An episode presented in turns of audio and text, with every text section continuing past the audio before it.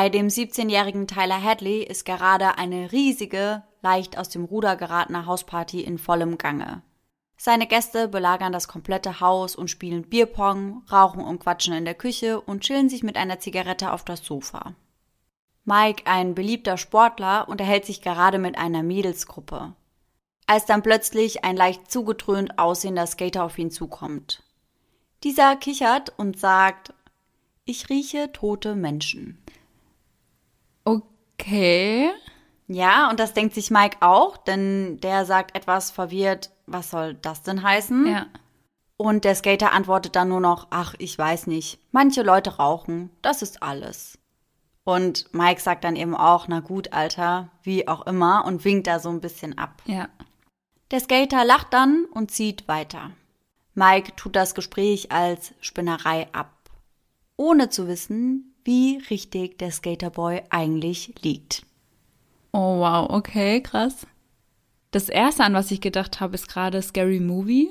Ja, I can see dead people. Ja, genau. Ich weiß nicht, von welchem Horrorfilm das ursprünglich kommt oder ob das überhaupt von einem Horrorfilm kommt, Ja. aber da musste ich direkt dran denken. Ja, ging mir ganz genauso. Ich musste da auch sofort dran denken.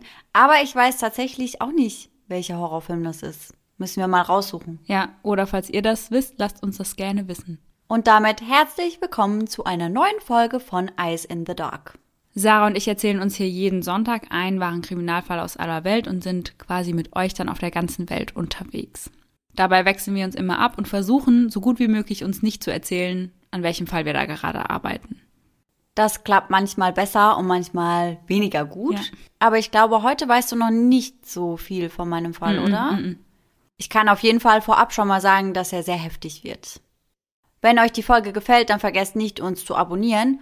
Und wir würden uns natürlich auch sehr über eine Bewertung auf entweder Apple Podcasts oder auch auf Spotify freuen. Wir freuen uns wirklich über jede Bewertung und vor allem die letzte hat uns ein kleines bisschen zum Schmunzeln gebracht. Ja. Also wenn ihr auf Apple Podcast seid, um uns zu bewerten, dann schaut euch auf jeden Fall mal die letzte Bewertung an. Da hat jemand unseren letzten Talk zu toxischer Männlichkeit nicht so verstanden. Ja, allerdings. Und deswegen sitzen wir jetzt auch ohne ihn hier und nehmen mit Kuscheldecke und Cookies Ja. unsere neue Folge auf. Yes.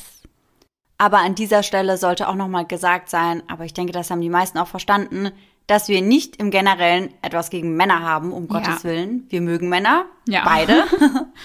Und wir sind uns durchaus bewusst, dass nicht jeder Mann Probleme mit toxischer Männlichkeit hat. Wie du ja durch meine Einleitung schon erfahren hast, geht es in meinem heutigen Fall um eine Hausparty. Mhm. Und das ist eine Hausparty, die wirklich extrem eskaliert, muss man sagen. Project X mäßig. Ja, ja, etwas brutaler, aber da kommen wir später nochmal drauf zurück.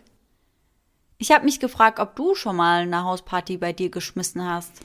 Nein, noch nie. Also ich muss sagen, meine Eltern waren ja immer super streng, Ja. als ich Teenager war. Und ich hätte mich deswegen allein schon niemals getraut, irgendwas zu machen. Und ja, ich hätte auch einfach viel zu viel Angst davor gehabt, dass da total viel kaputt geht und ich dann bis ans Lebensende Hausarrest bekomme. Ja, mein Bruder hatte da nicht so eine krasse Angst, tatsächlich.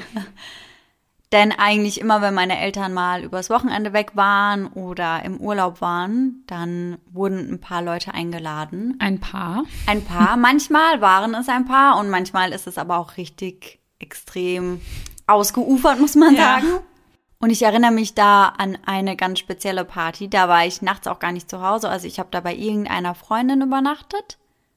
Und ich glaube, das war auch das Problem, weil niemand hat die gebremst. Und da war am nächsten Tag schon einiges zu machen. Also nicht nur, dass es komplett unordentlich aussah und aussah wie Sau, sondern da ist auch das eine oder andere kaputt gegangen. Also da ist dann zum Beispiel einer mit seiner Zigarette ein bisschen zu nah an unserem Vorhang vorbeigelaufen Ah, super. und solche Kleinigkeiten. Also es sah schon ganz schön wild aus danach. Aber das war dann auch erstmal die letzte Hausparty, die mein Bruder geschmissen hat. Das kann ich mir vorstellen. Ja, das ist dann halt wirklich extrem eskaliert und in unserem heutigen Fall ist es auch so, das spoilere ich jetzt einfach schon mal, dass da über Facebook eingeladen wird und das war bei meinem Bruder eben auch. Unser Nachbar hat dann nämlich in Facebook gepostet, ey, Hausparty bei den Fischers und da bei uns im Dorf eben nicht so viel ging, war dann natürlich jeder direkt da. Ja, alle direkt am Start. Mhm. So, los geht's. Ja, okay, let's go. Ja. Aber Gott sei Dank ist die Hausparty nicht so schlimm geendet wie in unserem heutigen Fall. Mhm. Es ist der 16. Juli 2011 und wir befinden uns im Port St. Lucie, einer Stadt im Bundesstaat Florida. Etwa 65 Kilometer entfernt von West Palm Beach. Es gibt ganz viele Golfplätze, doppelt so viele Pflegeheime, sieben Beerdigungsinstitute. Was? Ja, zwei Bingo-Hallen und ein Shuffleboard Club. Ja, das klingt ja wirklich eher so, als ja, wäre da mehr Beschäftigung eben für eine ältere Generation. Ja. Also die Freizeitaktivitäten sind eher auf ein älteres Publikum ja, ausgerichtet. Mhm. Außerdem gibt es keinen Zugang zum Strand und es gibt auch kein richtiges Stadtzentrum. Auch gibt es keine Möglichkeiten für Jugendliche, sich nachts irgendwo aufzuhalten. Es gibt nur eine riesige Spielhalle namens Superplay USA oder eben ein McDonald's, aber der ist dann auch 20 Minuten die Küste runter entfernt. Alle öffentlichen Parks in der Stadt, wo die Jugendlichen sich vielleicht sonst versammeln würden, sind nachts geschlossen.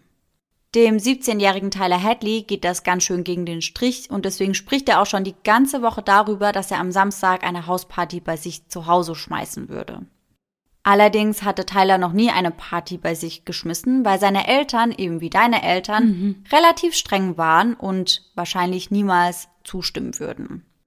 Trotzdem fragen seine Freunde ihn immer wieder, ob die Party denn stattfinden würde, und Tyler sagt immer, er arbeitet daran. Um 11.25 Uhr an dem Samstag, an dem die Party da noch stattfinden soll, schreibt Tyler Hadley mit seinem Kumpel Antonio Ramirez. Tyler fragt ihn, was geht, und Antonio sagt ihm, dass er chillen würde und fragt dann nochmal nach, was er heute Abend denn machen würde. Tyler sagt ihm dann noch einmal, dass er versuchen würde, heute Abend eine Party bei sich zu Hause zu schmeißen. Antonio fragt ihn dann, ob seine Eltern denn nicht zu Hause sind, und Tyler sagt, nope, naja, sie werden bald gehen. Etwa zwei Stunden nach diesem Gespräch verfasst er dann einen Facebook-Post und schreibt, Party bei mir zu Hause. Maybe, also vielleicht. Mhm. Aber nach wie vor ist es eben so, dass niemand daran glaubt. Also alle hoffen natürlich darauf. Ja. Aber niemand glaubt, dass das wirklich stattfinden würde. Ja, das wäre genauso gewesen, wie wenn ich das damals gepostet ja. hätte. Dann gesagt, ja, Laura, you erzähl wish. mal. Ja, genau. doch der nächste Facebook-Post lässt vermuten, dass die Party doch stattfinden könnte. Denn um 20.15 Uhr postet er dann, Party bei mir zu Hause, meldet euch bei mir. Eine gute Freundin und Schulkameradin schreibt ihm daraufhin, wow, was, wenn deine Eltern nach Hause kommen? Und Tyler sagt dann, das werden sie nicht, vertrau mir. Dass Tyler wirklich eine Hausparty bei sich schmeißen wird, das spricht sich relativ schnell herum. Also das verbreitet sich in dieser Stadt einfach wie ein mhm. Lauffeuer unter den Jugendlichen. Kann ich mir gut vorstellen, wenn da halt eh sonst nichts los ist. Ganz genau. Und bald ist es dann auch wirklich so, dass jeder weiß, dass dort eine Party stattfindet. Auch Leute, die Tyler überhaupt gar nicht persönlich kennen. Mhm. Sie wissen dann einfach nur, dass sein Name Tyler Hadley ist, dass er die Port St. Lucie High School besucht und dass seine Eltern nicht in der Stadt sind. Wohin genau seine Eltern verreist waren, das weiß niemand, aber das interessiert auch niemand wirklich. Mhm. Sie wussten nur, dass er sturmfrei hat und dass einer wilden Partynacht somit nichts mehr im Weg stehen würde. Mike Young und etwa zehn seiner Freunde trudeln gegen 23.30 Uhr bei Tyler Hadley zu Hause ein. Um diese Uhrzeit hatte die Party gerade erst begonnen, aber es waren schon einige Leute vor Ort. Mike ist einer der Partygäste, der Tyler nur vom Sehen kennt. Also er hat sich mit ihm noch nie wirklich unterhalten und sie haben auch komplett unterschiedliche Freundeskreise. Und das liegt vermutlich auch daran, dass die beiden gegensätzlicher nicht sein könnten. Denn ich habe ja erzählt, dass Mike Young ein sehr beliebter Sportler ist mhm. und auch eben entsprechend aussieht. Und man muss dazu sagen, dass Tyler Hadley auffallend groß und extrem dünn war. Also bei einer Körpergröße von 1,80 Meter brachte er gerade mal 72 Kilo auf die Waage. Mhm. Ganz viele Leute beschreiben ihn im Nachhinein wie ein Skelett oder wie ein Kadaver, da er einfach sehr, sehr eingefallene Wangen hat, aber dafür sehr herausstechende Wangenknochen. Boah, das ist aber auch ganz schön gemein. Ja, total. Auch ansonsten ist Tyler nicht wirklich auffällig. In der Schule ist er meist recht ruhig, fast schon wortkarg, also meist spricht er gar nicht groß. Abgesehen von gelegentlichen plötzlichen Ausbrüchen, die er dann im Unterricht hat. Also zwischendrin kriegt er dann so einen kleinen Schub, wo mhm. er dann auf einmal recht laut ist und den Unterricht stört. Aber ansonsten ist er meist sehr in sich gekehrt. Aber Tyler ist auf keinen Fall ein Einzelgänger, also er hat eben trotzdem seinen Freundeskreis um sich herum. Allerdings besteht der überwiegend aus Kiffern, jugendlichen Straftätern und Tablettenkonsumenten. Also ziemlich viele seiner Freunde nehmen eben Pillen wie Ecstasy und Co. zu sich. Mhm. Und das ist eigentlich gar nicht Mikes Umgang, weil Mike ja ein relativ erfolgreicher Sportler ist und deswegen eigentlich gar nichts mit Drogen am Hut hat. Aber an diesem warmen Sommerabend ist halt gar nichts sonst los in der Stadt und deswegen dachten sie sich, nachdem sie irgendwie stundenlang schon im McDonald's saßen, ja. okay, schauen wir halt noch bei Tylers Hausparty mhm. vorbei. Dort angekommen, öffnet Tyler ihnen dann die Tür und trägt dabei ein langes, schwarzes T-Shirt, schwarze Dickies kombiniert mit schwarzen Nike Air Force High Top Sneakern. Auf die Gruppe wirkt Tyler irgendwie etwas seltsam und etwas ängstlich. Auf der einen Seite sehr nervös, aber irgendwie auch sehr aufgedreht, fast so, als hätte er was geschmissen, mhm. was auch nicht so unwahrscheinlich ist. Ihnen fällt sofort auf, dass er sehr große weiße Augen hat und dass seine Pupillen stark geweitet sind. Außerdem reibt er sich ständig die Hände und er ballt seine Hände auch immer wieder zu Fäusten zusammen. Sobald die Jungs reingekommen sind, sagt er dann in die große Runde, dass er nicht will, dass drin geraucht wird. Es wäre das Haus seiner Eltern und er möchte das einfach nicht. Mittlerweile sind schon über 60 Gäste auf der Hausparty. Oh, wow. Das ist auf jeden Fall einiges und man muss dazu sagen, dass Tyler die meisten davon überhaupt nicht kannte. Mhm.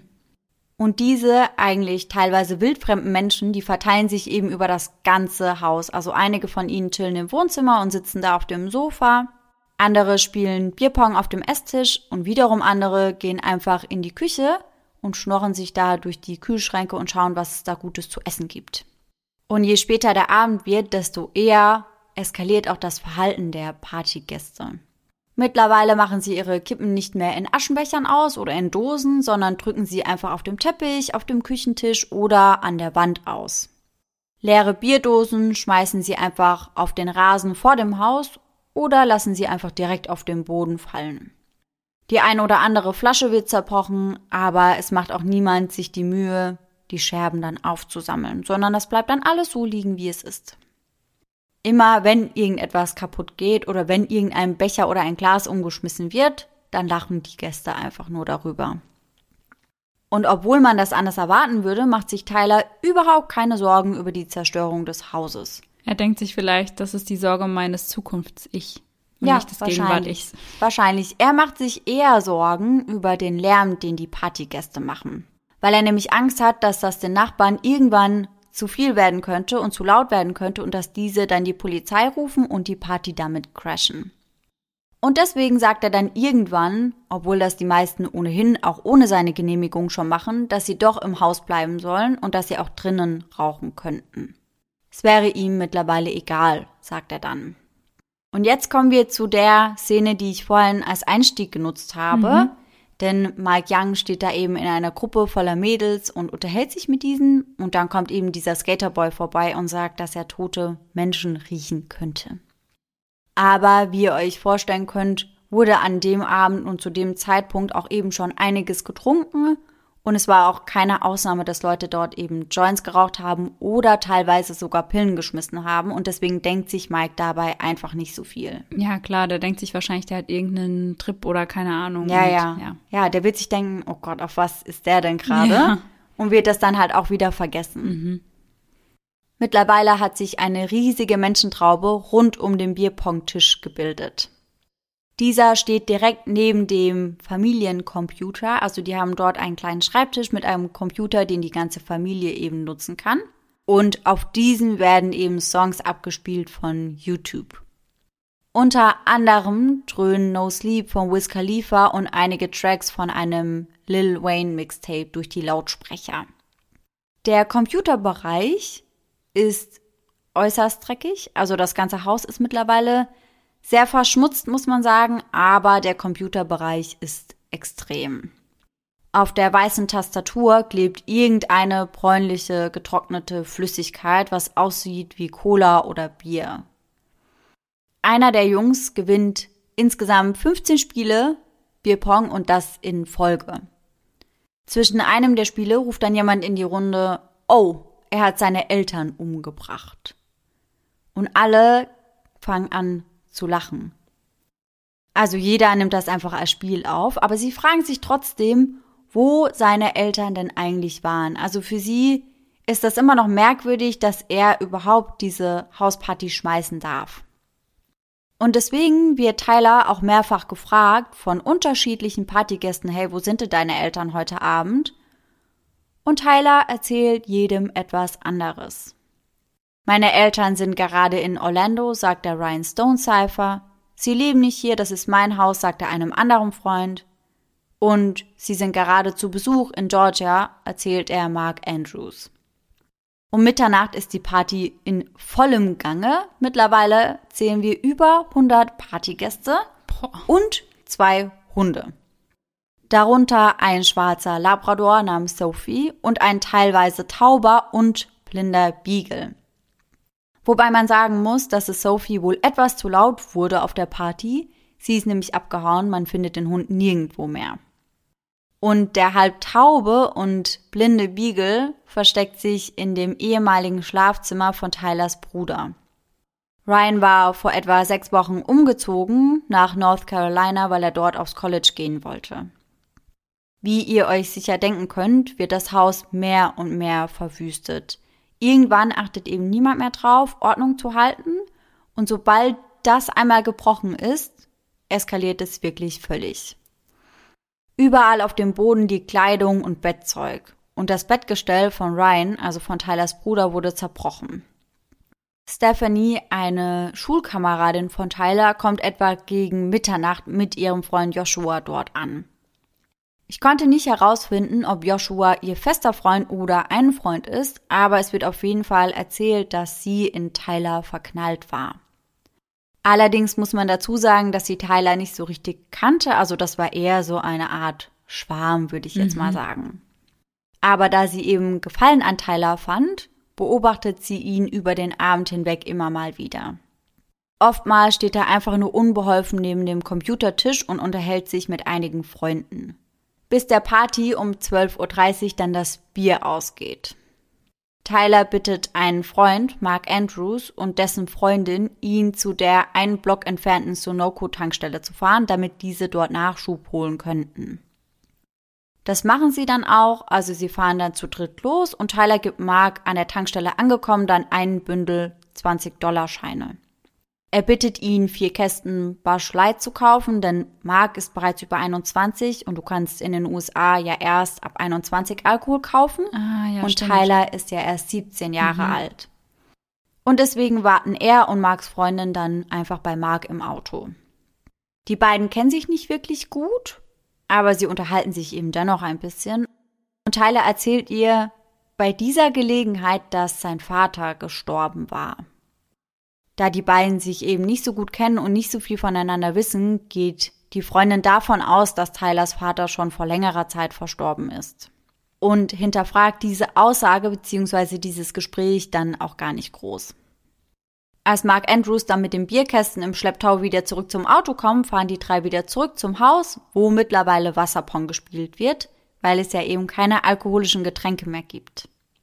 Allerdings wissen sich die Jugendlichen trotzdem zu helfen, denn ein Junge verkauft dort runde weiße Pillen, er hat einen kleinen Plastikbeutel bei sich und geht da eben durch die Runde. Ein Dollar pro Stück. Und ein anderer verkauft Marihuana. Ach ja, okay. Anthony geht auf die gleiche Highschool wie Tyler und trudelt gegen 12.45 Uhr ein, pünktlich zu dem Zeitpunkt, ab dem es dann auch wieder Bier gibt. Er war gekommen, weil er eine SMS bekommen hat, in der es hieß, dass Tylers Party the biggest thing ever ist, also die größte Party aller Zeiten. Und das möchte er sich natürlich nicht entgehen lassen, und als er dort ankommt und die über 100 Gäste sieht, ist er auch auf keinen Fall enttäuscht. Als er Tyler dann über den Weg läuft, sagt er zu ihm, Danke, dass du diese Party schmeißt, Mann. Wie geht es dir? Und Tyler sagt einfach nur, ganz gut. Er wirkt relativ entspannt und das trotz des Chaos, das sich in diesem Haus gerade abspielt. Zumindest wirkt er entspannt, bis dann irgendwann ein Junge oberkörperfrei und schreiend mit einem Briefkasten auf dem Kopf ins Haus rennt. Bitte was? Ja, er schreit dabei dann wohl auch Huhu die ganze Zeit Oh und hat diesen Briefkasten auf dem Kopf. Und Tyler sagt dann auch zu ihm, wo zum Teufel hast du den denn her? Ja. Und der Junge antwortet, dass er ihn eben von dem Rasen vom Nachbarn geklaut hätte. Also, ja, wow, das Ja. beschreibt die Party ziemlich gut, wahrscheinlich. Ja, ja, würde ich auch sagen. Und Tyler schreit ihn daraufhin dann an, dass das eine Straftat wäre und dass die Polizei deswegen kommen könnte und die Party eben damit beenden könnte. Er regt sich also ziemlich über diese Aktion auf und findet sie im Gegensatz zu den meisten anderen gar nicht witzig. Und deswegen wird der Briefkasten dann auch relativ schnell wieder zurück auf das Grundstück des Nachbarn gestellt. Anthony, der sehr froh ist, dass er noch auf die Party gekommen ist, bemerkt währenddessen, dass die Schlafzimmertür abgeschlossen ist. Hierzu muss man kurz sagen, dass das Elternschlafzimmer auf dem gleichen Stockwerk ist wie auch die Küche und das Wohnzimmer. Anthony geht davon aus, dass sich einige Gäste dort gerade zudröhnen würden, also dass sie dort gerade Drogen nehmen würden und er versucht reinzugehen, vermutlich um mitzumachen. Doch dann bemerkt er, dass die Tür abgeschlossen ist. Als nächstes fällt ihm dann ein großer Fleck auf, der unter der Tür herausragt. Das sieht aus wie eine Farbe auf Ölbasis, also relativ schmierig, und sie wurde versucht wegzuwischen. Aber er macht sich dabei nicht wirklich großartig Gedanken oder Sorgen. Gegen 1.15 Uhr kommt ein weiterer Partygast an, ein recht bekannter und sehr beliebter College-Football-Spieler. Als er reinkommt, fällt ihm sofort auf, dass die ganze Wohnung nach verschwitzter Kleidung riecht. Das ganze Haus ist ein einziges Chaos und die weißen Keramikfliesen sind schon lange nicht mehr weiß, sondern komplett schmutzig. Es fällt ihm auf, dass mehrere Bilderrahmen fehlen, also komplett fehlen, und dass andere schief an der Wand hängen. Als nächstes fällt sein Blick auf einen riesigen Stapel von Tellern in der Küche, welche mit Resten von Instant Macaroni und mit Käse beschmiert waren. Er fragt Tyler daraufhin dann, ob es irgendwelche Hausregeln geben würde oder ob er sich an irgendetwas halten müsste bzw. auf irgendetwas Rücksicht nehmen soll. Das finde ich aber ja sehr nett. Ja, finde ich auch, aber Tyler sagt ihm einfach, mach einfach, was du willst. Und ich denke, das ist auch das Motto aller Partygäste, um ehrlich zu sein. Währenddessen spielen die anderen Partygäste weiter fleißig Bierpong. Bis der Ball dann irgendwann unter dem Tisch landet und in einer klebrigen, dicken, bräunlichen Substanz zum Liegen kommt.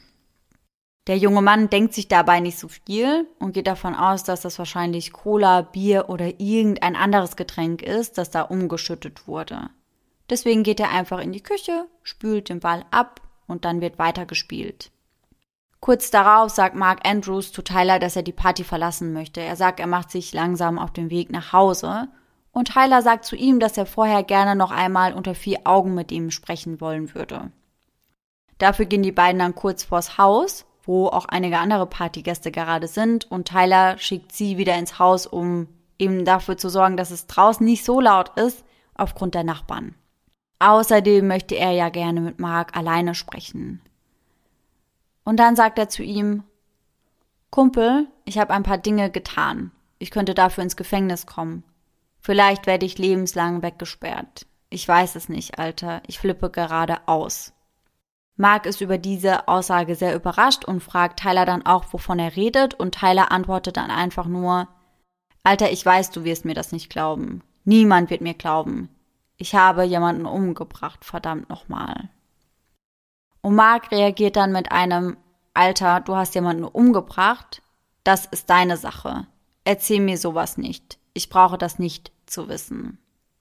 Nachdem Tyler ihm das gestanden hat, aber ja augenscheinlich auf taube Ohren trifft, geht er wieder ins Haus und dort stößt er auf einen anderen Freund. Und dieser bedankt sich dann eben dafür, dass er kommen durfte und bedankt sich für das Bier. Und Tyler sagt ihm dann, dass er noch etwas Lustiges machen wollte, bevor er geht. Sein Kumpel fragt ihn dann, wo er denn hingehen würde, und Tyler sagt ihm, dass er sich umbringen würde. Und sein Kumpel ist total ungläubig und sagt dann auch, warum solltest du sowas tun? Und Tyler sagt dann, dass er etwas Schlimmes getan hat, etwas wirklich Schlimmes. Und sein Freund sagt dann, dass es doch gar nicht so schlimm sein kann. Und fragt ihn eben, was er denn getan hat. Und Tyler sagt dann, dass er sich keine Sorgen machen soll und dass er, wenn er erwischt wird, sowieso lange im Knast sitzen würde. Und solche Sätze bzw. solche Anspielungen fallen über den Abend verteilt immer mehr. Zu einer anderen Freundin sagt Tyler zum Beispiel, dass er für über 60 Jahre weggehen würde. Sie will natürlich wissen, warum er für über 60 Jahre weggehen würde, und er sagt daraufhin nur, das wirst du morgen herausfinden. Allerdings sind Tyler diese oberflächlichen Gespräche nicht genug und deswegen sucht er kurz darauf seinen besten Freund Michael Mandel. Auch ihm sagt er, dass er gerne mit ihm alleine sprechen würde. Die beiden sind beste Freunde, seit sie acht waren und einfach unzertrennlich. Die meiste Zeit des Abends haben sie zusammengesessen. Michael unterhielt sich viel mit anderen Leuten, aber Tyler starrte öfter mal einfach nur ins Leere. Als Tyler dann auf ihn zukommt, um mit ihm zu sprechen, sagt Michael natürlich nicht nein und die beiden laufen dann bis zum Stoppschild am Ende der Straße. Dort könnten sie sicher gehen, dass niemand ihnen zuhören würde. Am Stoppschild angekommen, dreht Tyler sich dann zu Michael und schaut ihn an und sagt, ich habe meine Eltern umgebracht. Ja, richtig, sagt Michael daraufhin und glaubt ihm einfach nicht, also glaubt, dass das einfach nur so dummes Geschwätz sein würde. Und Tyler sagt dann aber zu ihm, Michael, ich bin ehrlich, ich lüge dich nicht an. Wenn du genau hinsiehst, kannst du Zeichen sehen. Während Tyler das sagt, deutet er auf die Einfahrt des Hauses, denn dort stehen noch beide Autos in der Einfahrt. Ein schwarzer Toyota Tacoma, der Tylers Vater gehört, und ein roter Ford Expedition, der seiner Mutter gehört. Wenn Tylers Eltern wirklich nicht zu Hause waren, dann stellt sich natürlich die Frage, warum ihre Autos dann noch dort stehen. Michael glaubt ihm aber immer noch nicht und kann sich nicht vorstellen, dass Tyler so etwas wirklich getan hat. Und deswegen fordert Tyler Michael auf, mit ihm in die Garage zu kommen. Dort angekommen, vergewissert Tyler sich dann, dass sie alleine sind, macht das Licht an und zieht die Tür schnell hinter sich zu. Michaels Blick fällt sofort auf einen blutigen Schuhabdruck, der dort auf dem Garagenboden zu sehen ist. Kurz darauf gehen sie dann in Richtung des Elternschlafzimmers. Die Tür ist mit Blutspuren übersät, wenn man genau hinschaut. Tyler entriegelt die Tür dann und dort bietet sich ein Bild des absoluten Chaos. Esszimmerstühle und blutige Handtücher sind zu einem Haufen aufeinander gestapelt. Und unter dem Haufen ragt ein dickes weißes Bein hervor. Michael erkennt an den Shorts, die ebenfalls herausblitzen, dass es Tylers Vater sein musste. Und dann fängt Tyler an zu erzählen. An diesem Nachmittag um kurz nach fünf hatte er sich die Handys seiner Eltern geschnappt. Er hatte sie dann in seinem Zimmer versteckt, damit diese eben keine Hilfe rufen könnten, wenn er sie dann angreift. Danach hätte er dann den Song Feel Lucky von Lil Boozy aufgelegt, um sich etwas aufzuputschen.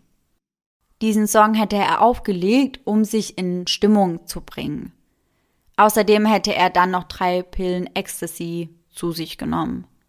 Er hatte die große Angst bzw. die Befürchtung, dass er sein Vorhaben nicht in die Tat umsetzen könnte, wenn er nüchtern wäre. Dann wäre er in die Garage gegangen und hätte einen Clownhammer geholt. Mit dem Clownhammer in der Hand hätte er sich dann hinter seine Mutter gestellt, die an dem Familiencomputer im Wohnzimmer saß.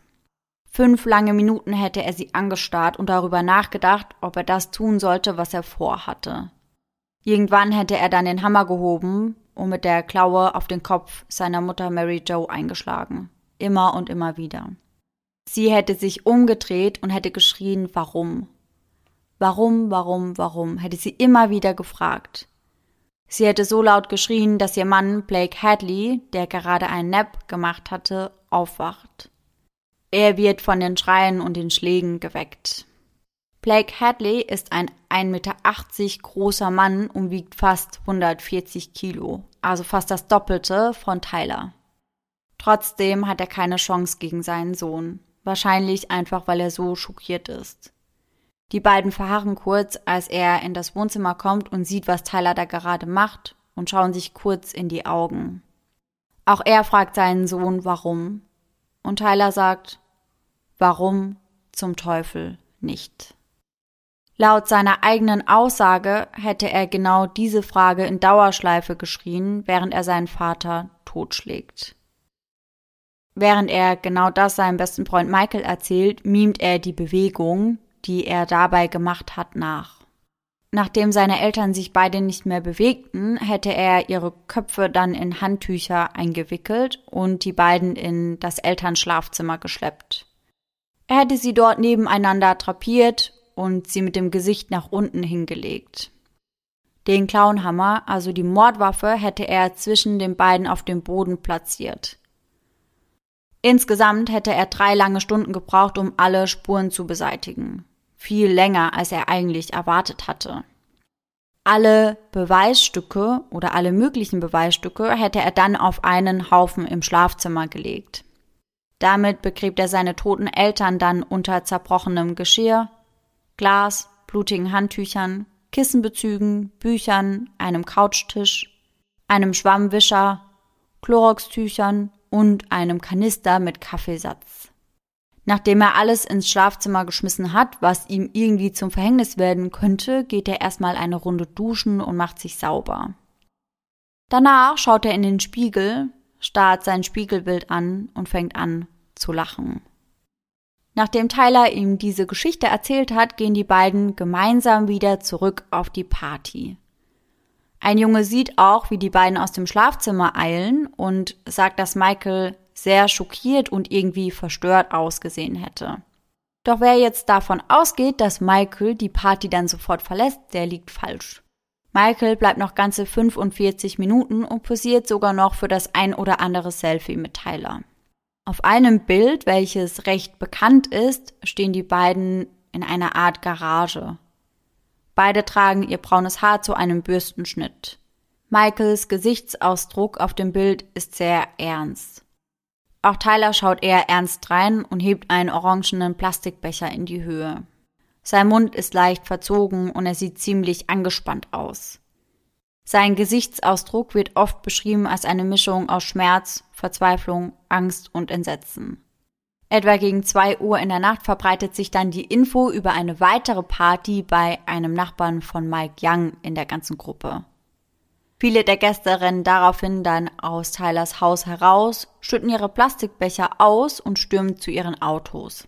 Tyler ist davon überfordert und klopft dann auch bei einem von ihnen an die Autoscheibe und fragt, wo geht ihr denn alle hin? Und dieser kurbelt dann das Fenster herunter und erzählt eben von der Party, die in der Nähe von Mikes Haus stattfinden würde. Tyler wirkt daraufhin recht erleichtert und sagt dann nur, oh, okay, in Ordnung. Dabei hätte er ein komplett ausdrucksloses Gesicht.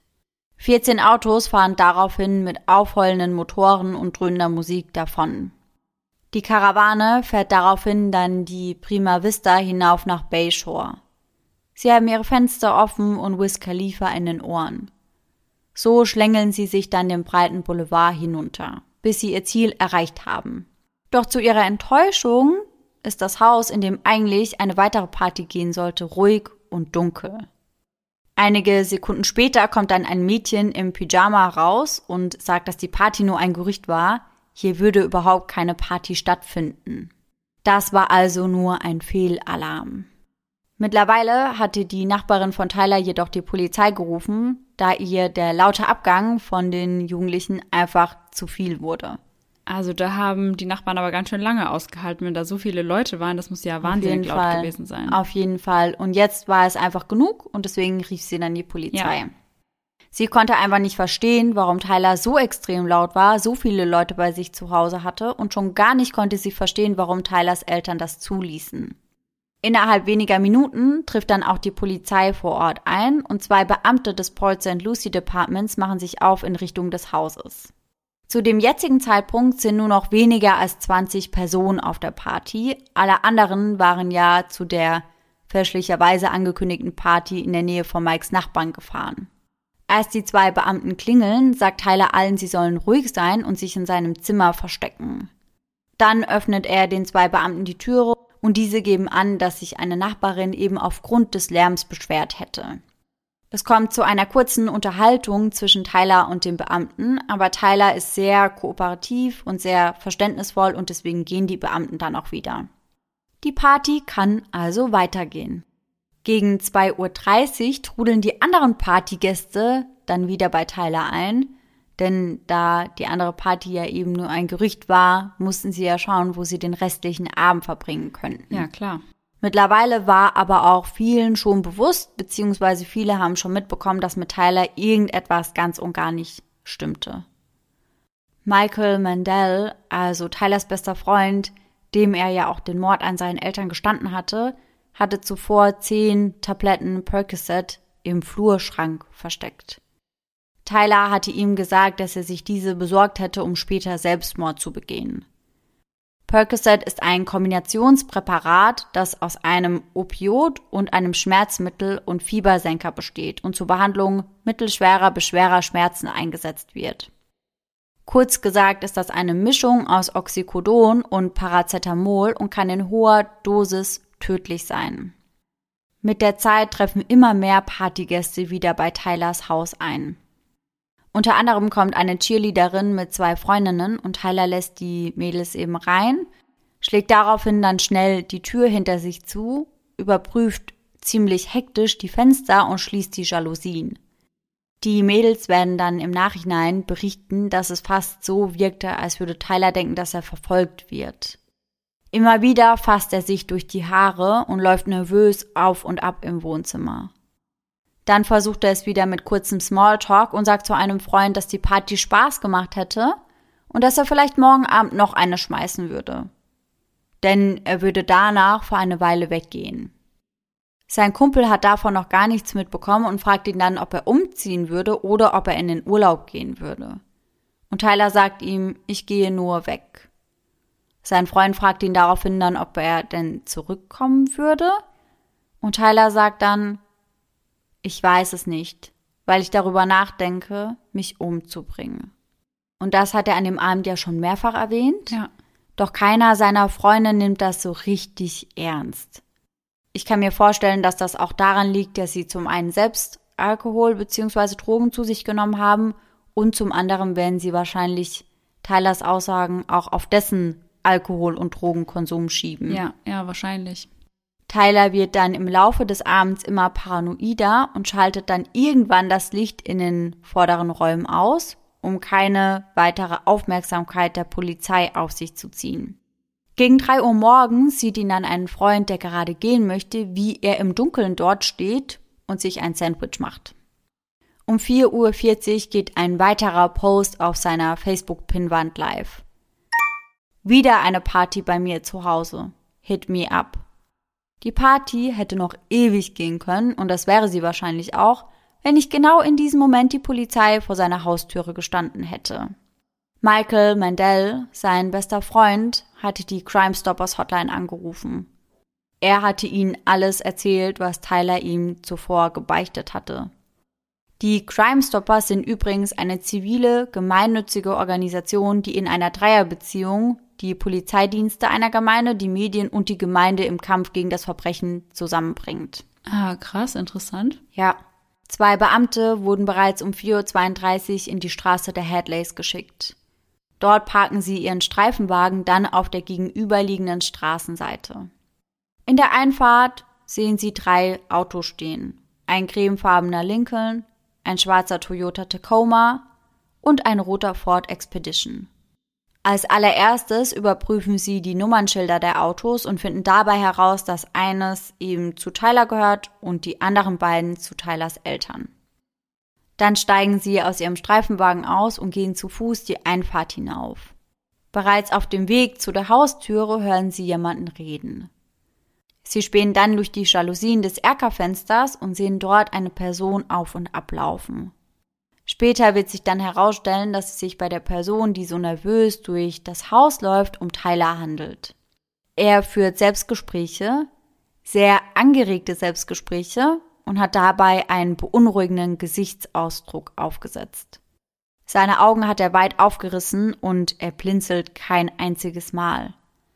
Irgendwann schnappt er sich dann einen Stapel Bücher aus einem Regal in der Nähe der Eingangstür und marschiert damit in das hintere Schlafzimmer.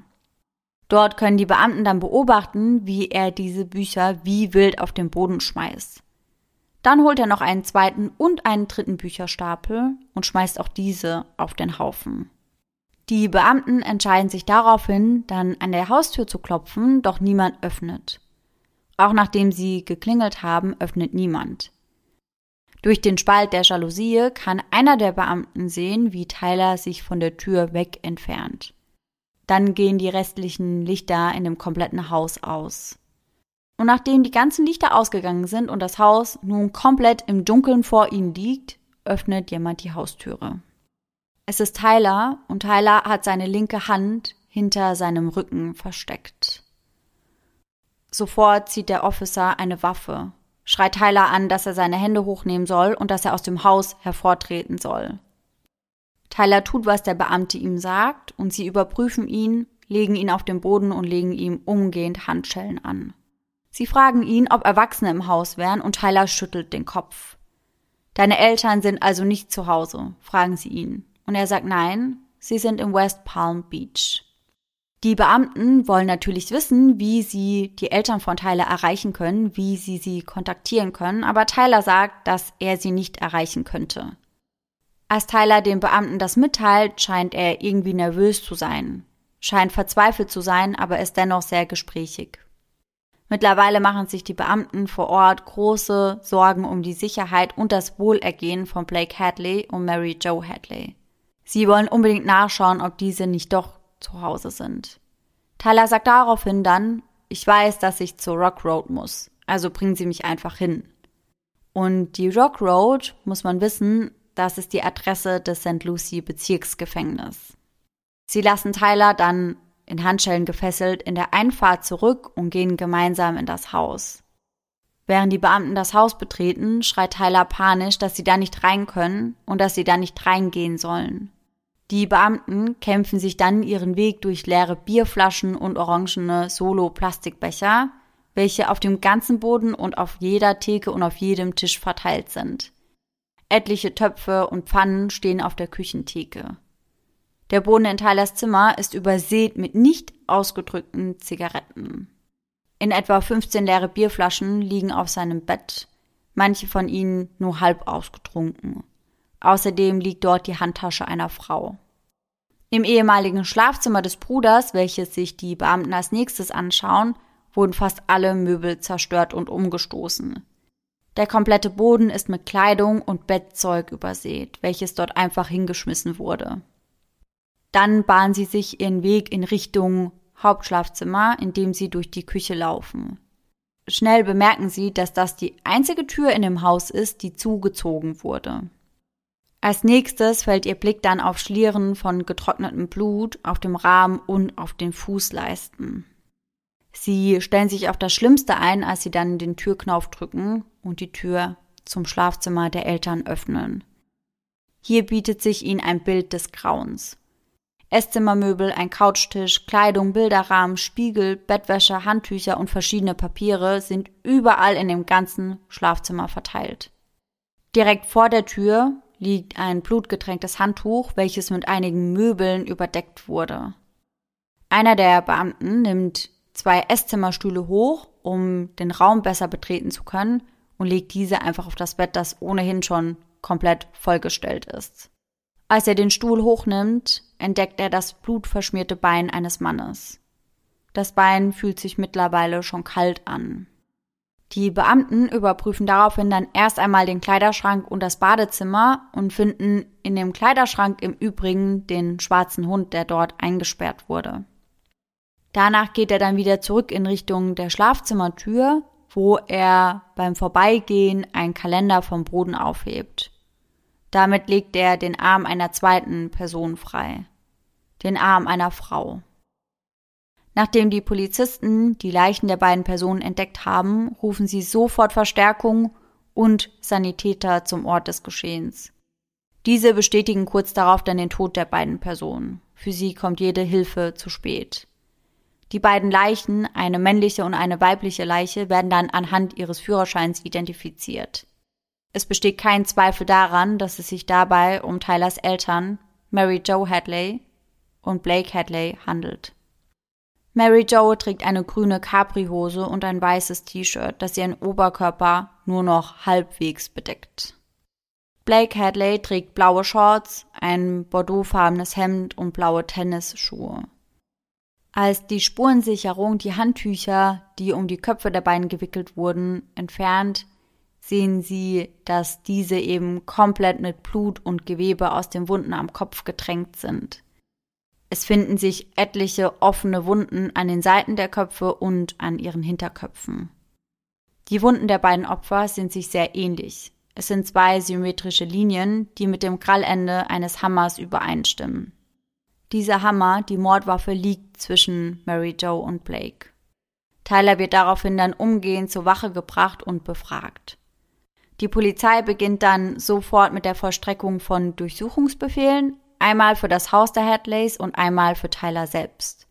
Nun nehmen sie erst einmal Abstriche von verschiedenen Teilen von Tylers Körper und von seiner Kleidung und machen Fotos von all seinen Schnitten und Kratzern. Am 17. Juli, also noch am gleichen Tag, nehmen sie Tyler wegen zweifachen Mordes fest. Zunächst einmal wird er dann in die Jugendstrafanstalt in Fort Pierce gebracht. Die Staatsanwaltschaft erhebt dann Anklage gegen Tyler wegen zweifachen Mordes zweiten Grades. Das ist die schwerste Anklage, die die Staatsanwaltschaft ohne Anklageerhebung durch eine Grand Jury erheben kann. Ah, okay. Und den Unterschied zwischen Mord ersten und zweiten Grades haben wir euch ja schon das eine oder andere Mal erläutert. Kurz darauf wird Tyler dann aber in das St. Lucie County Gefängnis verlegt. Am 19. Juli erscheint Tyler dann per Videokonferenz vor einem Gericht im Gerichtsgebäude von St. Lucie. Am gleichen Tag erzählt Michael Mandel, also sein bester Freund, den Medien, dass Tyler ihm gegenüber gestanden hätte, dass er seine Eltern getötet hätte und dass er ihm sogar die Leichen gezeigt hätte. Und dieses Interview, das ist nur ein ganz kurzer Ausschnitt, das ist auch auf YouTube zum Beispiel zu finden. Am 23. Juli, also nicht einmal eine Woche nach den Morden, findet dann die Beerdigung und die Trauerfeier für Mary Jo und Blake Hadley statt. Bei der Trauerfeier sind über 1000 Menschen anwesend. Unter anderem ist unter den Trauergästen natürlich auch Ryan Hadley vor Ort, also Tylers älterer Bruder. Oh, an den habe ich gar nicht mehr gedacht. Oh Gott. Ja, er war zum Zeitpunkt des Verbrechens ja in North Carolina, weil er dort hingezogen ist zum Studieren. Er hatte sich eigentlich vorgenommen, nach dem College wieder zurückzukehren nach Port St. Lucie, um dort an der Seite seines Vaters gemeinsam mit ihm im Kraftwerk zu arbeiten. Auf der Beerdigung und Trauerfeier spricht er dann mit einem der Nachbarn und sagt dort dann auch, dass er seinen Bruder noch heute besuchen wollen würde. Der Nachbar rekonstruiert das, was Ryan zu ihm gesagt hat, als folgendes. Meine Eltern würden wollen, dass ich das tue. Sie würden nicht wollen, dass ich ihn im Stich lasse. Ich weiß nicht, was ich sagen werde. Wahrscheinlich werde ich einfach nur da sitzen und weinen. Ryan kann Tylers Beweggründe nicht wirklich nachvollziehen. So geht es den meisten Freunden und Familienmitgliedern von Tyler. Ein Mädchen hingegen kann sich ganz genau vorstellen, warum Tyler diese Tat begangen hat. Um ganz genau zu sein, gibt sie nämlich Tylers Eltern die Schuld. Sie sagt, er stand unter großem Druck und seine Eltern ließen ihn nie er selbst sein. Und ehrlich gesagt glaube ich, dass sie alles verursacht haben, was da gerade passiert ist. Seine Eltern erwarteten immer von ihm, dass er jemand anderes ist. Jemand, der er nicht war. Und das ist nicht richtig. Alles, was Tyler tun würde, wäre falsch für ihn. Er ist einfach zerbrochen. Ehrlich gesagt ist er deswegen verrückt geworden. Wenn man so viel Hass auf jemanden hat, dann würde man so etwas tatsächlich tun. Und tatsächlich kommt irgendwann zur Sprache, dass die Familienverhältnisse nicht so harmonisch waren, wie sie nach außen hin schienen. Tyler hatte einigen Freunden, unter anderem auch Michael Mandel, erzählt, dass sein Vater ihn mehrfach ins Gesicht geschlagen hätte. Allerdings muss man an dieser Stelle dazu sagen, dass ein Mithäftling gesagt hat, dass Tyler ihm erzählt hätte, dass er nie geschlagen oder belästigt worden sei. Ryan Hadley sagt über seine Eltern, dass sie großartige Menschen gewesen wären und sagt, dass sein Bruder generell ein pathologischer Lügner gewesen wäre. Michael bestätigt, dass Tyler ihm das erzählt habe, weiß aber natürlich nicht, wie viel Wahrheit da dran ist. Er sagt dennoch, dass selbst wenn das wahr gewesen wäre, dass er sich eigentlich gar nicht vorstellen kann, dass dies dazu führen könnte, dass Tyler seine eigenen Eltern ermorden würde. Einem anderen Freund hatte Tyler erzählt, dass Blake gar nicht sein richtiger Vater gewesen wäre. Allerdings muss man hier dazu sagen, dass sich das schnell als Lüge entpuppt hat. Blake war sein richtiger Vater. Die meisten von Tylers Freunde gehen davon aus, dass er kein richtiges Motiv hatte, sondern dass es an den Drogen lag, die er immer wieder zu sich genommen hat. Ein Freund von ihm sagt, dass wir alle Fehler machen, wenn wir uns so zudröhnen. Außerdem hätte Tyler viel getrunken, viel Gras geraucht und zusätzlich dann auch noch Pillen eingeworfen wie ein Verrückter. Darunter unter anderem Xanax, Ecstasy, Oxycontin und Persicat. Außerdem noch einiges mehr. Wow, das ist schon, ja, ziemlich heftig. Auf jeden Fall. Aber man muss auch dazu sagen, dass eben keine dieser Drogen zwangsläufig zu gewalttätigem Verhalten führen muss. Fast alle der Jugendlichen, die an dem Abend auf der Party waren, haben ähnliche Drogen konsumiert und keiner von ihnen wurde gewalttätig. Bei der Durchsuchung des Hauses der Hadleys stoßen die Beamten außerdem auf einige auf Tylers Namen ausgestellte Rezeptflaschen auf Hydroxyxin. Das ist ein relativ mildes Medikament gegen Angstzustände. Allerdings finden sie zusätzlich noch das Medikament Citalopram, welches ein Antidepressivum ist und das Selbstmordrisiko bei Jugendlichen und jungen Erwachsenen extrem erhöhen kann. Das heißt natürlich, dass das Medikament auch in Verbindung zu seinen Selbstmordgedanken stehen könnte. Auch Tyler selbst bezieht sich auf seinen Drogenkonsum und zwar in einigen Briefen, die er aus dem Gefängnis raus verfasst. Er schreibt unter anderem, ich wünschte, ich hätte nie angefangen, diese verdammten Pillen zu nehmen. Dann wäre das alles nicht passiert. In einem anderen Brief, der an einen Freund adressiert ist, schreibt er, ich bereue alles, was ich getan habe. Ich schwöre, es sind diese Drogen, Mann. Aber gleichzeitig erzählt er auch, dass er absichtlich gewartet hätte, bis sein Bruder ausgezogen war, bevor er seine Eltern umbrachte. Unter anderem erzählt er einem Mithäftling, dass er die Planung des Mordes und der Party bereits drei Wochen zuvor gestartet hatte. Das war also keine Kurzschlussreaktion, sondern eine geplante Tat. In dem gleichen Gespräch sagt er dann außerdem zu dem Mithäftling, dass es eine großartige Party gewesen wäre und dass er zu der Party hätte kommen sollen. Generell muss man sagen, dass Tyler Hadley eine kleine Berühmtheit im St. Lucie County Jail ist. Denn als diese Sache mit seinen Eltern bekannt wurde, ging sie wirklich um die komplette Welt. Ich glaube einfach, die ganze Welt war schockiert, wie ein Sohn seine Eltern einfach so töten konnte. Und deswegen war sein Fall sehr, sehr bekannt. Mhm. Und darüber scheint Tyler sich sehr zu freuen, denn er schreibt einem Freund unter anderem, dass seine Geschichte die zweitbeliebteste im Gefängnis ist. Außerdem antwortet er auf etliche Fanbriefe, die er bekommt und gibt unter anderem Autogramme nicht nur für seine Fans, sondern auch für andere Insassen. Hierbei gibt er sich oft selbst den Namen Hammerboy und sagt, dass er mit dem Teufel gesprochen habe. Boah. Hm. Dennoch plädieren Tylers Anwälte in seinem Namen schriftlich auf nicht schuldig, und zwar am 5. August des gleichen Jahres. Doch am 14. September erhebt ein Geschworenengericht Anklage gegen Tyler wegen Mordes ersten Grades in zwei Fällen.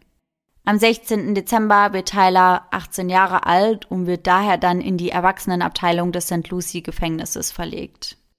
Ein halbes Jahr später entscheidet der oberste Gerichtshof der USA dann, dass die Verurteilung von Minderjährigen, darunter auch von Tyler, der ja zum Zeitpunkt des Todes seiner Eltern nur 17 Jahre alt war, zu lebenslanger Haft ohne Aussicht auf Bewährung gegen das Verbot grausamer und ungewöhnlicher Bestrafung im achten Verfassungssatz verstoßen würde.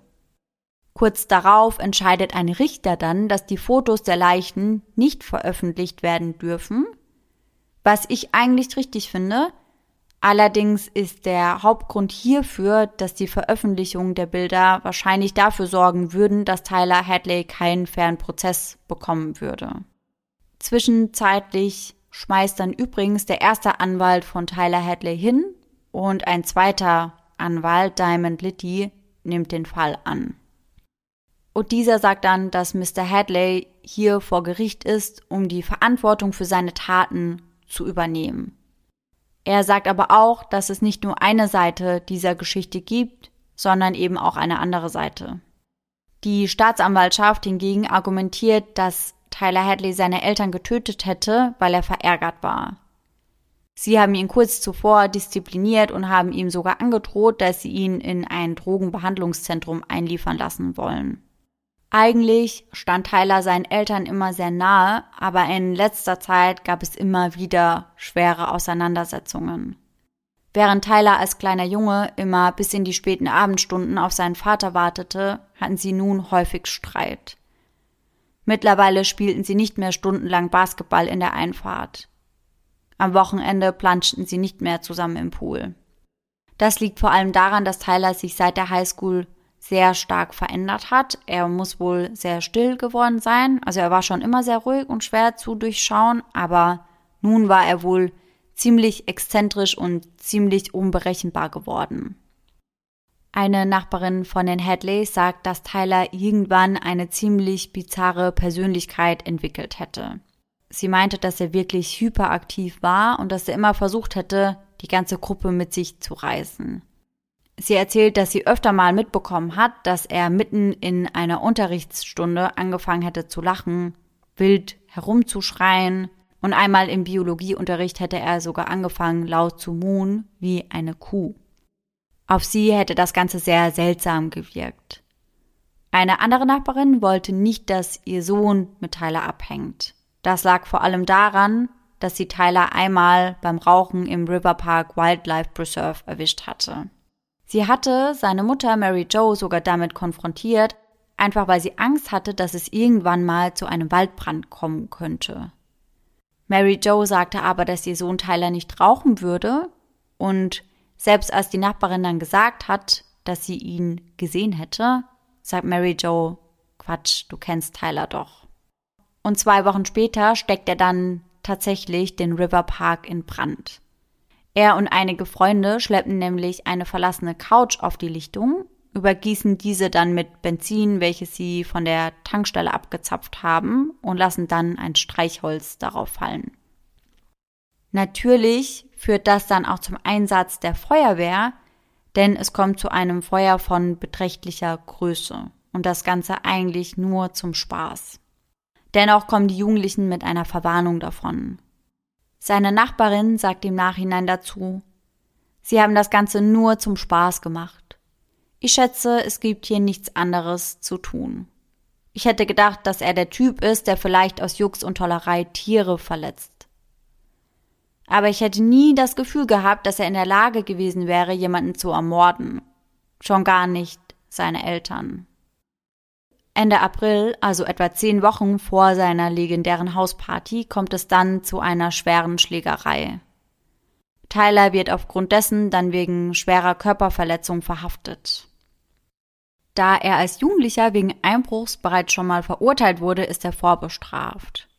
Und daher wird er dann zu einer Woche Gefängnis im St. Lucie County verurteilt und bekommt im Nachhinein noch zwei Wochen Hausarrest von seiner Mutter obendrauf. Außerdem konfisziert sie sein Handy, damit er nicht mehr mit seinen Freunden kommunizieren kann. Allerdings hat seine Mutter nicht bedacht, dass er ja dennoch über Facebook kommunizieren kann. Und dort schreibt er dann unter anderem mit einer Freundin, welche er davor warnt, dass sie ihm nicht wegen irgendwelchen Drogen schreiben soll. Im selben Gespräch teilt er außerdem seine Selbstmordgedanken mit ihr. Er schreibt, dass er manchmal sterben möchte. Sie sagt ihm daraufhin, dass er doch immer einen rauchen sollte, wenn er so down ist, und er sagt, dass er das früher schon immer so gemacht hat, aber dass er jetzt viel trinkt, wenn er deprimiert ist. Er sagt, dass das die Leere in ihm füllen würde. Außerdem schreibt er ihr, dass immer, wenn er lächelt, dass es dann fake wäre. Ungefähr zur gleichen Zeit finden Tylers Eltern Mary Jo und Blake übrigens auch heraus, dass Tyler Drogen zu sich nimmt und dass er diese wohl teilweise auch vertickte. Sie hatten also mehr als genug Gründe, um ihm Hausarrest zu geben und ihm sein Handy wegzunehmen. Und dass sie dann eben so streng mit ihm umgegangen wären, das wäre der Grund für seine Tat gewesen, so die Staatsanwaltschaft. Auf die Frage nach seiner Rechtsphilosophie sagt der stellvertretende Staatsanwalt übrigens, dass sein Schwerpunkt nicht auf der Rehabilitation liegen würde, sondern auf der Bestrafung. Das ist in den USA schon nochmal anders als in Deutschland. Ja, total. Sie gehen fest davon aus, dass die Morde vorsätzlich begangen worden sind. Am 20. März 2014, also fast drei Jahre nach der Tat, wird Tyler Hadley dann zu einer lebenslangen Haft ohne die Möglichkeit auf Bewährung verurteilt. Der Vorsitzende Richter sagt dazu, diese Angriffe auf seine Eltern waren sehr schmerzhaft, sowohl körperlich als auch emotional. Ich sage emotional, weil sie erkannten, dass ihr eigener Sohn es war, der sie tötete. Und da haben wir ja vorhin während der Aufnahmepause auch kurz drüber gesprochen. Ja. Dass es eben ganz schlimm ist, dass Tylers Eltern gesehen haben, dass er sie angreift. Im April 2016 wird Tylers Urteil dann von einem Berufungsrichter aufgehoben. Grund dafür ist, dass das untere Gericht nicht die richtige Alternative zu einer lebenslangen Haftstrafe in Betracht gezogen hätte. Im Dezember 2018 wird Tyler Hadley dann erneut zu einer lebenslangen Haftstrafe verurteilt, diesmal jedoch mit der Möglichkeit auf Bewährung. Im Gefängnis scheint es Tyler zunächst ganz gut zu gehen. Er wird dort ja zunächst gefeiert und ist ziemlich bekannt dort. Mhm. Allerdings gibt es auch einige Gruppen, die Tyler immer mal wieder zusammengeschlagen haben sollen. Dennoch bildet Tyler sich im Gefängnis weiter und besteht dort unter anderem sein GED, was ein amerikanischer Bildungsabschluss ist, der mit einem Highschool-Diplom gleichwertig ist. Da er eine Menge Zeit im Gefängnis hat, liest er ziemlich viel und empfiehlt seinen Freunden die Harry Potter Bücher und alles von James Patterson. Unter anderem hat er sich mittlerweile auch mit einem Priester getroffen. Bei einem Gespräch mit diesem hat er den Wunsch geäußert, dass er irgendwann mal zum Priester geweiht werden möchte, wenn er dann aus dem Gefängnis rauskommt. Jedoch ist es recht unwahrscheinlich, dass er jemals aus dem Gefängnis rauskommt. Wenn er nicht gerade am Lesen ist, schreibt er weiter Briefe aus dem Gefängnis an Freunde und Familienmitglieder. Besonders oft schreibt er seinen Großeltern. Tyler wirkt in den Briefen abwechselnd deprimiert, von Schuldgefühlen geplagt, wütend, verwirrt, manchmal gelangweilt, manchmal wahnhaft. Und ich werde euch im Folgenden mal einen kleinen Teil eines Briefes vorlesen. Tyler schreibt, ich lebte mein Leben wie ein ganz normaler 17-jähriger Junge und plötzlich sitze ich im Gefängnis von St. Lucie County. Ich habe das Leben vieler Menschen ruiniert und ich kann mir nicht verzeihen. Ich ertappe mich dabei, dass ich vor lauter Schuldgefühlen viel weine. Jeden Tag flehe ich um Vergebung und bitte Gott, mich nicht in die Hölle zu schicken. Ich will dort nicht hingehen. Pater Michael sagte mir, dass Gott mir alles vergeben wird, wenn ich nur meine Sünden bekenne und Buße tue. Ich werde diese Schuld einfach nicht los. Sie verschlingt mich komplett. Es macht mich extrem nervös, dass ich eine lebenslange Haftstrafe bekommen habe. Das macht mich ziemlich depressiv. Ich möchte mich für all den Kummer entschuldigen, den ich verursacht habe. Ich weiß, dass alle denken, ich sei ein Psychopath aber es tut mir wirklich alles leid. Ich fühle mich extrem schlecht gegenüber Ryan und besonders gegenüber dir und meinen anderen Großeltern wegen des Kummers, den ich verursacht habe. Ich habe das Gefühl, dass Ryan mich nicht mehr liebt, aber ich weiß, dass er es tut und er macht gerade eine sehr schwere Zeit durch. Es ist so schwer, das durchzustehen. Ich habe Angst und ich fühle mich so allein. Auch seinem besten Freund Michael Mandel, der letztendlich ja die Crime Stoppers gerufen hat, schreibt er einen Brief. Er sagt, dass er Michael verzeiht, dass er ihn ausgeliefert hat, denn somit hätte er ihn vor dem Selbstmord bewahrt. Weist jedoch darauf hin, dass er nur wegen ihm im Gefängnis ist. Er schreibt, ich wünschte, ich könnte mir ein paar Miller Lights hinter die Binde kippen und eine fette Erdbeereule nehmen. Aber ich muss sagen, es fühlt sich gut an, nüchtern zu sein. Mein Kopf ist schön klar. Sieh zu, dass du ein paar Miller für mich mittrinkst. Trink dich dumm und dämlich, so wie ich es früher immer getan habe. Ich schwöre dir, Michael, der Teufel hatte mich im Griff. Ich habe mit ihm geredet und er hat mit mir geredet. Deshalb schien ich am Ende so verrückt zu sein. Ich bin nicht das kaltblütige Monster, für das mich alle halten. Ich bin ein fürsorglicher Mensch, der einen furchtbaren Fehler gemacht hat. Das muss man die Leute wissen lassen. Boah, also ich weiß gerade gar nicht so, was ich denken soll. Ob er wirklich richtige Schuldgefühle hat oder ich finde, man kann das sehr schwer einschätzen irgendwie. Mhm. Die Frage, die mir immer noch so im Kopf rumschwirrt, ist, was jetzt letztendlich das Motiv war. Ob es Ja. wirklich dann ja ein Großteil die Drogen waren in Kombination mit den Medikamenten und allem zusammen, dass er dadurch einfach komplett durchgedreht ist. Oder ja, ob es dann doch vorher schon lange geplant war. Also ich finde das ist einfach total schwierig zu sagen, was seine Beweggründe jetzt wirklich waren. Ja, das ging mir auf jeden Fall auch so. Also ich kann das auch ganz schwer einschätzen. Allerdings muss man ja dazu sagen, dass es auch zuvor schon einige Situationen gab, in denen Tyler eben hat durchsickern lassen, dass er seine Eltern gerne loswerden würde. Was es mir ein bisschen schwer macht zu glauben, dass es einzig und allein an den Drogen lag. Ja, stimmt, der hatte doch auch gepostet, ich arbeite dran, als es darum ging, ob seine Eltern zu Hause sind. Ja, zum Beispiel. Und es gibt nämlich auch einige Chatverläufe mit Freunden, in denen er eben auch sagt, dass er seine Mutter umbringen möchte, wo er eben recht beleidigend wird und eben sagt, dass er sie loswerden möchte, wo die Freunde dann aber immer sagen, ach Quatsch, jeder denkt mal so, aber wir wissen doch beide, dass du das nicht tust. Und Mark Andrews, der ja auch auf der Party war, er und Tyler kennen sich bereits seit elf Jahren und da gab es auch die eine oder andere Situation, die merkwürdig war. Die beiden kannten sich vor allem, weil die jüngeren Brüder sehr gut miteinander befreundet waren und die Familien wohnten wohl unmittelbar beieinander. Deswegen war Tyler oft auch mit bei ihnen zu Hause.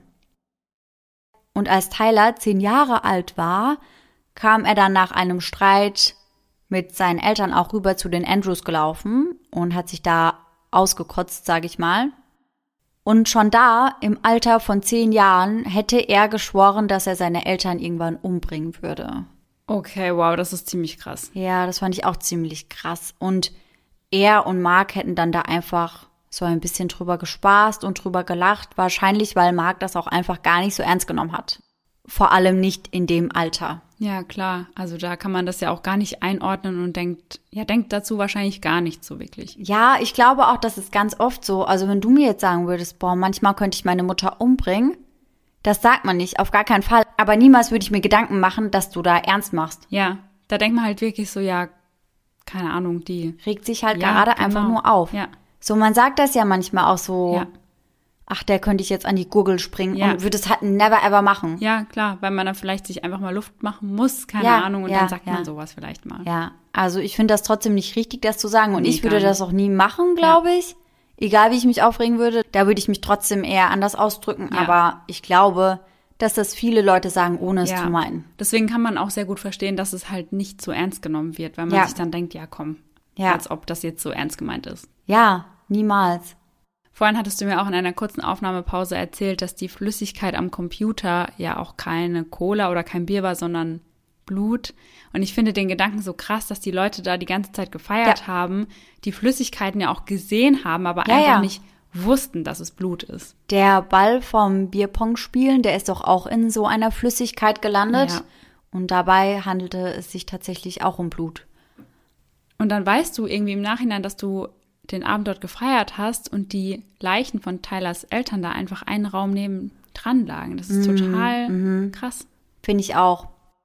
Man muss auch dazu sagen, dass sich diese Nachricht, dass Tyler eben seine Eltern umgebracht hat und dass an dem gleichen Abend eben eine Party da stattgefunden hat, dass sich das relativ schnell rumgesprochen hat.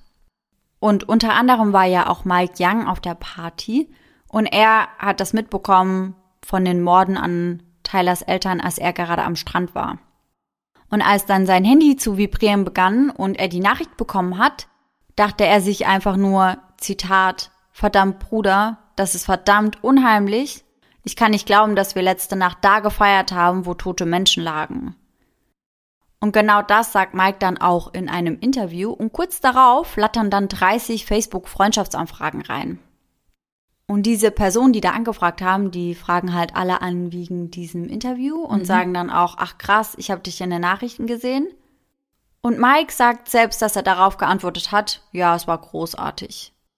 Und eine andere Freundin von Tyler, die auch auf der Party war, sagt, dass sie nicht verärgert war, als sie davon erfahren hätte, dass sie auch nicht verängstigt oder angewidert war, dass sie ihn persönlich ja auch gar nicht so gut kannte, aber dass sie einfach nur Ehrfurcht gespürt hätte. Also man muss sagen, dass die Meinungen hier ganz merkwürdig sind. Was ich am allerkrassesten fand, ist das, was Anthony gesagt hat, nachdem er von den Morden erfahren hat. Er meinte nämlich, wow, ich war gerade auf der Party meines Lebens. Es ist beschissen, was er getan hat, aber in 20 Jahren werde ich sagen können, dass ich dort war. Ich hasse Port St. Lucie, aber das ist schon irgendwie cool.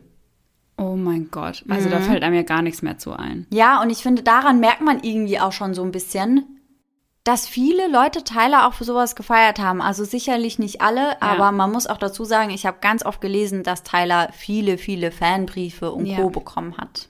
Ja, das ist ja wirklich keine Seltenheit bei solchen ja, Straftätern, dass sie da Liebesbriefe bekommen und keine Ahnung, ich weiß jetzt nicht, wie das in seinem Alter ist, aber dass ja ältere Straftäter dann auch Fotos von Frauen geschickt bekommen mm, in Unterwäsche mm. oder da Unterwäsche geschickt bekommen, das ist ja total Wahnsinn oder Bewunderungsbriefe von ja, ja, Frauen und Männern. Also das ist ja total krass, was da abgeht ja, eigentlich. und bei Tyler war es ja auch so, dass viele Insassen sogar Autogramme von ja, ihm haben wollten. Überleg dir das mal. Wir haben ja damals auch über Ellen Ivanov gesprochen. Und das ist ja auch ein recht junger, schon ein rein optisch ziemlich attraktiver Mann gewesen. Und bei Tyler ist das ähnlich. Also Tyler sieht keineswegs irgendwie schlecht aus. Man würde jetzt auch nicht vermuten, dass er sowas machen würde. Ja. Also zumindest nicht, wenn man es nicht weiß. Ich ja. finde immer, wenn man sowas weiß, dann denkt man, ja, ja, der mhm. sieht auch schon so aus. Ja, ja. Aber eigentlich, rein objektiv betrachtet, sieht er eigentlich nicht so aus. Und du hast ja auch gesagt, dass er in der Schule auch immer sehr in sich gekehrt war, eigentlich ein sehr ruhiger Typ war. Und ich glaube, dass dann die Leute gerade bei solchen Menschen sich das noch weniger vorstellen können. Irgendwie. Ja, safe. Auf gar keinen Fall kann man sich das vorstellen. Mhm.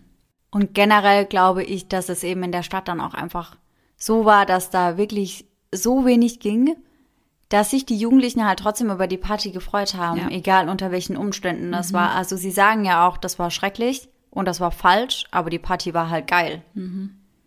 Und das finde ich aber irgendwie schon krass. Ja, total. Also ich meine, dass sie in dem Moment die Party gut fanden, weil sie es cool, einfach ja. nicht wussten, ist ja. ja klar. Aber das dann im Nachhinein so zu bezeichnen, finde ich auch schon sehr schwierig. Ja, ja, auf jeden Fall. Also selbst wenn ich finde, das war eine geile Party, aber zu sagen, das war die Party meines Lebens, während da im Nebenzimmer zwei Tote liegen, ja, ja hm, kritisch. Ja, total. Was ich auf jeden Fall auch krass fand, ist, dass Tyler ja noch Kontakt zu seinen Großeltern und zu seinem Bruder hat. Ja. Ich fand das voll heftig, dass sein Bruder auch meinte, meine Eltern hätten nicht gewollt, dass ich ihn im Stich lasse und dass er ihn halt trotzdem noch besucht deswegen. Ja, ich finde das ziemlich stark eigentlich. Ja, ist es auch. Und ich weiß ehrlich gesagt nicht, ob ich das könnte. Ja. Ich glaube, ich würde mir da richtig schwer tun, mhm. aber ich denke, das wird Ryan wahrscheinlich genauso tun. Ja. Er hat da bestimmt einen inneren Konflikt auch mit sich. Ja, komplett, komplett. Auf der einen Seite, ich meine, er hat ihm ja auch die Eltern genommen. Ja. Ich, ich glaube, du kannst niemanden mehr hassen als jemand, der dir deine Liebsten nimmt. Ja. Aber es ist halt dennoch dein Bruder. Und vor allem, wenn er halt wirklich weiß, meine Eltern hätten das so gewollt, dann will man dem ja auch irgendwie gerecht werden. Mhm, klar. Und wie immer freuen wir uns natürlich über eure Nachrichten zu dem Fall und sind gespannt, ob ihr den Fall schon kanntet. Ich kannte den vorher nämlich nicht. Und ich glaube, du auch nicht, oder? Mm -mm, nee. Ihr könnt uns da wie immer gerne eine Direct Message an iceinthedark.podcast auf Instagram schicken. Und wir versuchen da auch wirklich immer jedem Einzelnen zu antworten. Es kann nur manchmal sein, dass wir ein bisschen länger brauchen, denn mittlerweile kommen da schon ganz schön viele Nachrichten reingetrudelt. Ja, allerdings. Also dann einfach noch ein bisschen länger gedulden. Ihr bekommt auf jeden Fall eine Antwort. Yes. Und wie immer ist keine Folge von uns vollständig ohne eine Gänsehaut-to-go-Story von uns. Und die folgt jetzt.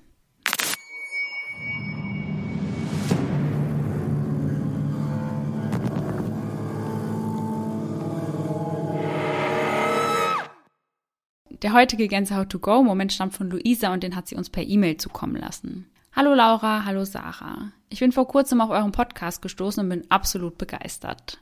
Die Folge Dear David ist mir besonders im Gedächtnis geblieben. Was für eine crazy Story. Obwohl ich mir ziemlich sicher bin, dass das alles nur eine raffinierte Marketingstrategie war. Trotzdem musste ich heute Nacht mit Licht schlafen. Verstehe ich. Hier mein Gänsehaut-to-go-Moment. Es muss mein elfter Geburtstag gewesen sein, als meine Freundin Isa mir sagte, dass sie nicht zu meiner Geburtstagsparty kommen kann. Sie wäre zwar zu Hause, kann aber trotzdem nicht teilnehmen. Enttäuscht davon packte ich am Tag der Party die restlichen Freundinnen ein und wir spazierten zu Isa. Sie lebte zu der Zeit mit ihren Eltern in einem Mehrgenerationenhaus. Im Erdgeschoss wohnte die Oma, in den oberen Geschossen Isa mit ihren Eltern und ihrer Schwester. An der Haustüre angekommen bemerkte ich, dass uns durch das große Fenster links neben der Eingangstür ein etwas kleinerer, älterer, bärtiger Mann beobachtete. Er hatte den Vorhang in der Hand und sein Blick war starr. Die Person neben mir und ich lachten ihn freundlich an und wir wendeten unsere Blicke wieder in Richtung Tür. Wir quatschten eine Weile mit Isa und bedauerten, dass sie nicht den Tag mit uns verbringen kann. Beim Verabschieden sagte ich ihr noch, ach, dein Opa war gerade am Fenster und starrte uns an. Er hat keine Miene verzogen, mm -mm. aber naja. Mm oh nein. Die Person neben mir nickte fleißig mit und lachte dabei. Isa antwortete, mein Opa ist seit fünf Jahren tot. Nein, ich wusste es. In Klammern schreibt sie, die Oma konnte es nicht sein, sie war nicht zu Hause und sie sieht auch ganz anders aus. Ja, wenn es ein kleiner, bärtiger Mann ist, dann ja. sah die wahrscheinlich wirklich mhm. anders aus. In den darauffolgenden Jahren erzählte Isa oft von merkwürdigen Dingen, die im Haus passieren. Sie und ihre Schwester hörten nachts Schritte auf dem alten Dielenboden. Oft hörte es sich so an, als würde jemand die Treppen hochgehen. Sie erzählte davon, dass sie nachts ganz deutlich den Geruch ihres Opas in der Nase habe, als sie mal wieder Schritte gehört hatte. Auch ihre Mutter erzählt, dass es schon öfters passiert ist, dass sich Türen von alleine öffnen und sie das Gefühl habe, dass ihr jemand die Hand auf die Schulter legt. Uiuiui. Der Opa ist immer wieder die Person, die genannt wird. Er verstarb im Erdgeschoss des Hauses. Ich selbst habe den Opa vorher noch nie gesehen, also weder auf Fotos oder ähnlichem, nur die Person im Fenster. Jahre später war ich zu Gast bei Isa und sie kam mit einer großen Box ins Zimmer, in der Fotos aus der Kindheit deponiert waren. Oh je. Wir schwelgten in Erinnerungen und da sah ich es. Dieses Gesicht, das sich mir damals in mein Gehirn brannte. Ich zog aus dem Berg von Fotos ein Bild heraus und hatte Gänsehaut. Isa, das ist die Person, die ich gesehen habe. Es war ihr Opa. Oh Gott, jetzt habe ich gerade wirklich überall Gänsehaut bekommen. Ja, ich auch. Boah, krass. Heute bin ich 30 und jedes Mal, wenn ich an dem Haus vorbeifahre oder die Eltern von Isa dort besuche, vermeide ich den Blick in das große mhm. Fenster links neben der Eingangstür. Ja, das würde ich auch so machen. Ja. Oh, eben als ich den letzten Satz vorgelesen habe, hat es mich wirklich wieder komplett geschüttelt. Richtig geschüttelt? Ja. Boah, krass, ja, die Story ist schon ganz schön heftig. Total. Also die ist mir auch wirklich im Kopf hängen geblieben. Ja, also ich habe die gelesen und ich war direkt, ja, total gegruselt. Ja, auf jeden Fall. Zum Schluss schreibt sie noch, danke für den Podcast und macht weiter so. Liebe Grüße, Luisa. Liebe Grüße zurück, ja. liebe Luisa. Und vielen Dank für deinen Gänsehaut-to-go-Moment. Also Sarah und mich hat der wirklich total gegruselt. Und genauso wie Luisa das getan hat, könnt ihr uns sehr gerne eure Gänsehaut-to-go-Momente per E-Mail zukommen lassen. Das machen mittlerweile auch ganz viele von euch einfach als Word-Dokument oder ganz klassisch bei Instagram. Dann hoffen wir natürlich, dass ihr alle nächsten Sonntag wieder mit dabei seid und bis dahin schöne Träume. Bis dann. Tschüss. Tschüssi.